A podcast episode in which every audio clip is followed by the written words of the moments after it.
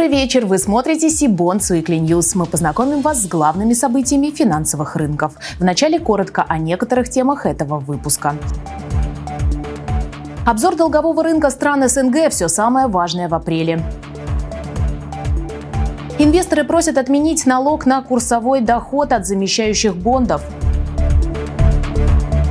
Минфин вернулся к практике размещения УФЗ флотеров – Китайская экономика становится более закрытой для иностранных инвесторов. Теперь об этих и других новостях более подробно.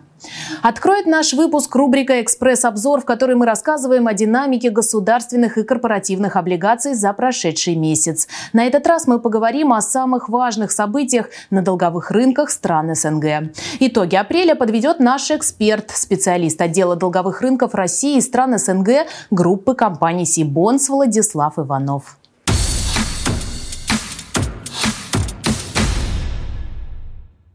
Московская биржа на этой неделе запустила торги фьючерсами на валютные пары армянского драма и казахстанского тенге с российским рублем. Новые инструменты, как сообщает биржа, адресованы широкому кругу клиентов и могут использоваться как для активных торговых стратегий, так и для хеджирования валютных рисков. Ранее, в апреле, Мосбиржа запустила торги также фьючерсами на дирхам ОАЭ и индийскую рупию. Правительство Армении одобрило соглашение о трансграничном доступе к размещению и обращению ценных бумаг на организованных торгах в государствах-членах ЕАЭС. Теперь у армянских эмитентов появится возможность размещать и обращать высоконадежные корпоративные ценные бумаги на любой из фондовых бирж Союза. По данным ЕАЭС, главная цель этого соглашения – заложить основы формирования общего биржевого пространства на территории Союза. В первую неделю мая была опубликована статистика по инфляции в странах СНГ по итогам апреля. В Грузии, Армении и Таджикистане инфляция составила порядка 3%, в Беларуси 6%, в Азербайджане, Узбекистане и Кыргызстане более 11%, в Казахстане 16,8%. Во всех этих странах наблюдается устойчивое снижение показателя инфляции по сравнению с уровнями начала года. Но, несмотря на это, центральные банки этих стран отреагировали по-разному. Так, с начала мая ставку снизили Центробанки Грузии, Таджикистана и Белоруссии, а ужесточил монетарную политику только ЦБ Азербайджан. Ставки рефинансирования в остальных странах СНГ не изменились.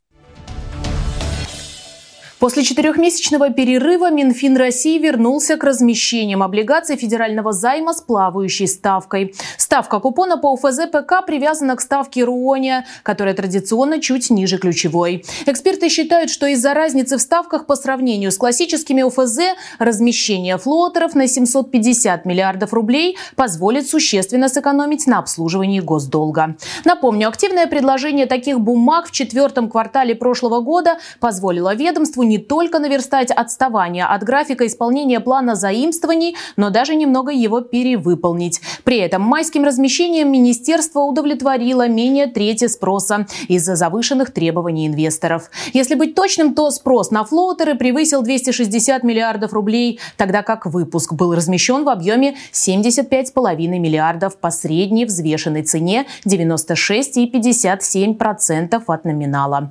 Добавлю, что в конце апреля Минфин России России также провел первые аукционы по размещению ОФЗ-ПД на Санкт-Петербургской валютной бирже, тогда как ранее они проходили только на Московской бирже. Ведомстве считают, что этот шаг положительно отразится на биржевой конкуренции и придаст дополнительное развитие отечественному фондовому рынку в целом и клиентскому сервису в частности. По итогам первых торгов на СПВБ общий размещенный объем облигаций федерального займа составил почти 10 миллиардов рублей. Инвесторы просят отменить НДФЛ, возникающий во время обмена еврооблигаций на замещающие бумаги из-за валютной переоценки. Об этом говорится в письме Ассоциации владельцев облигаций в адрес главы Минфина Антона Силуанова и главы Комитета Госдумы по финансовому рынку Анатолия Аксакова. В ассоциации пояснили из-за того, что еврооблигации изначально приобретались при более сильном рубле, а их замещение происходило при более слабом, у инвесторов возник дополнительный доход в рублях. Эта разница по общему правилу является базой для начисления НДФЛ. Что предлагают в этой связи инвесторы? За разъяснением мы обратились к члену Совета Ассоциации владельцев облигаций Александру Рыбину. Александр, добрый вечер. Добрый вечер, Анастасия. Расскажите, какие конкретно предложения озвучила ваша ассоциация и, возможно, вы уже получили первые отклики от курирующих вопрос ведомств? А, два основных предложения. Первое, мы предлагаем, чтобы мы предлагаем изменения в налоговое законодательство, э, чтобы обмен а, этих еврооблигаций не считался сделкой выбытия или не считался сделкой купли-продажи и, как следствие, не вызывал бы налоговых последствий.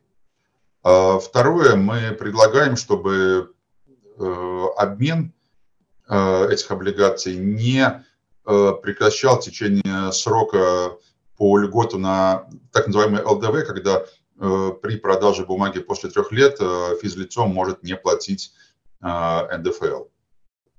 Что касается реакции курирующих ведомств, ну, официальной реакции мы пока еще не получили, потому что письмо было направлено в конце апреля. После этого были майские праздники, в течение которых, естественно, странно было бы ожидать какую-либо реакцию. Неофициально мы знаем, что была получена реакция, что есть что обсудить. Ну и я думаю, что это обсуждение будет в какой-то среднесрочной перспективе. Надеюсь, что не в среднесрочной, а в краткосрочной. По решению китайских властей для иностранных компаний в настоящее время ограничен доступ к китайским базам данных, которые, среди прочего, содержат информацию о регистрации компаний и патенты. Данные ограничения связаны с недавним расширением китайского закона о борьбе со шпионажем. Самый острый удар для западных инвесторов вызвало ограничение в доступе к одной из главных баз данных по китайским финансовым рынкам компании Wind. По сообщениям СМИ, многие западные аналитические фирмы фирмы, исследовательские центры столкнулись с невозможностью продления подписки.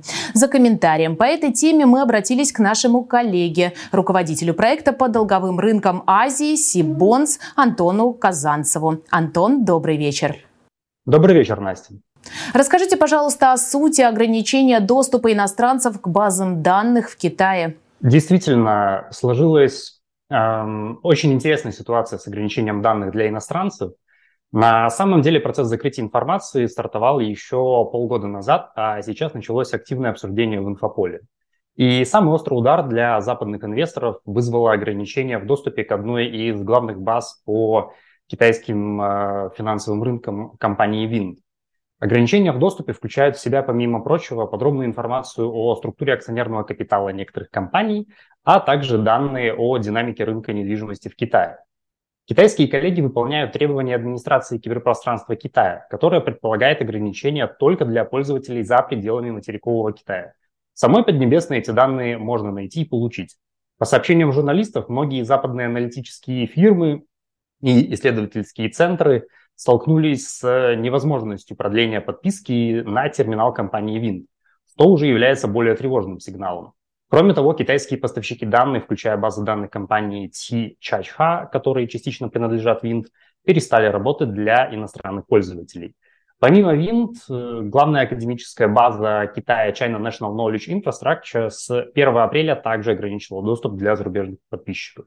Такие шаги китайского руководства, возможно, связаны с угрозами президента США Джо Байдена в ограничительных мер на американские инвестиции в китайский технологический сектор. Эти меры, по мнению Байдена, должны помочь сдерживанию развития КНР. Отсутствие данных может сказаться на усилении закрытости китайской экономики для иностранных инвесторов. Однако я не исключаю, что западные журналисты преувеличивают масштабы ограничений. Тем не менее, это достаточно неоднозначные новости из Поднебесной. А как они повлияли на базу данных Сибонс по китайскому рынку? Я хотел бы заметить, что в настоящий момент упомянутые ограничения не затронули базу данных Сибонс по китайскому рынку. Мы внимательно следим за ситуацией и будем оперативно реагировать на нее. А нашим клиентам все также доступны данные по облигациям, акциям, индексам и кривым доходности по рынку Китая. Кроме того, можно сказать, что Россия в данном случае может находиться в лучшем положении, так как наши страны выстраивают стратегическое партнерство и заинтересованы в налаживании финансовой инфраструктуры. Так, например, все больше институциональных участников из России интересуются получением статуса квалифицированного иностранного инвестора в Китае, это статус QFI, который открывает доступ к широкому набору финансовых инструментов в КНР. Пользуясь случаем, я хотел бы анонсировать проведение онлайн-вебинара Сибонус, где приглашенные спикеры из китайских компаний расскажут о процессе получения статуса QFI и оставят свои контакты для взаимодействия. Мы проведем его в ближайшее время. Следите за нашими социальными сетями. Продолжим выпуск нашей традиционной рубрикой дайджестом актуальных облигационных размещений. В конце прошлой недели заявки на выпуск зеленых облигаций собрал застройщик и девелопер «Легенда». По итогам букбилдинга компания установила размер премии ключевой ставки ЦБ на уровне 5%. Срок обращения бумаг 4 года, объем 3 миллиарда рублей. Купоны квартальные по выпуску предусмотрена амортизация. Техразмещение займа началось вчера, 11 мая. Средства Средства привлекаются для рефинансирования ранее понесенных затрат на строительство энергоэффективных жилых многоквартирных домов. На этой неделе собирала заявки на пятилетние облигации компания Livestream, известная по бренду «Смотрешка». Заявленный объем не более 500 миллионов рублей. Ориентир ставки не выше 13,5% годовых. Купоны квартальные. По выпуску будет предусмотрена амортизация. Бонды включены в сектор роста Мосбиржи. Техразмещение начнется 23 мая. На публичном долговом рынке Livestream дебютировала в феврале 2021 года. Тогда компания разместила трехлетние облигации на 300 миллионов рублей. IT-компания Softline проведет сбор заявок на трехлетние облигации во второй половине мая. Срок обращения бумаг – 2 года 9 месяцев, объем не менее 3 миллиардов рублей. Ориентир доходности – премия не выше 450-475 базисных пунктов. КФЗ соответствующей дюрации. Купоны квартальные по выпуску будет предоставлен ковенантный пакет. Привлеченные средства планируется направить на сделки M&A. На сегодняшний день у компании в обращении один выпуск выпуск биржевых облигаций на 3,7 миллиарда рублей с погашением в декабре этого года. Производитель кальцинированной пищевой соды «Башкирская содовая компания» планирует провести сбор заявок на бонды объемом от 5 миллиардов рублей в конце мая-начале июня. Заявленный срок обращения – 3 года, купоны квартальные. Ориентир доходности – премия не выше 250 базисных пунктов, КФЗ на сроки 2,5 года. По выпуску будет предусмотрена амортизация. В настоящее время в обращении находится один выпуск биржевых облигаций БСК на на 5 миллиардов рублей с погашением в 2025 году. В завершении выпуска отмечу, что на следующей неделе Сибонс представит настоящий марафон онлайн-семинаров с эмитентами. 15 мая в понедельник его откроет вебинар с компанией Softline. Параметры предстоящего облигационного выпуска компании мы уже упомянули ранее в нашем дайджесте. Из вебинара вы узнаете подробности о деятельности компании и итогах ее работы за прошедший год. Во вторник, 16 мая, о своем бизнесе, финансовых показателях и планах о работе на публичном долговом рынке расскажут представители компании Carsharing Russia, работающие в нашей стране под брендом Делимобиль. Наконец, 18 мая в четверг мы приглашаем инвесторов на встречу с компанией РКС Development, мультирегиональным девелопером в сфере жилой недвижимости. Участие бесплатное. Ссылки на регистрацию вы найдете в описании к этому видео. И сегодня мы провели онлайн-семинар размещения облигаций ID Collect 03 «Особенности инвестирования в бумаги коллекторского агентства». Кто не успел посмотреть вебинар онлайн, может увидеть его в записи, которая будет доступна на нашем YouTube-канале в понедельник, 15 мая. Не забудьте, онлайн-семинары Сибонс – отличная возможность задать вопрос эмитенту или организатору выпуска и получить ответ на него в прямом эфире.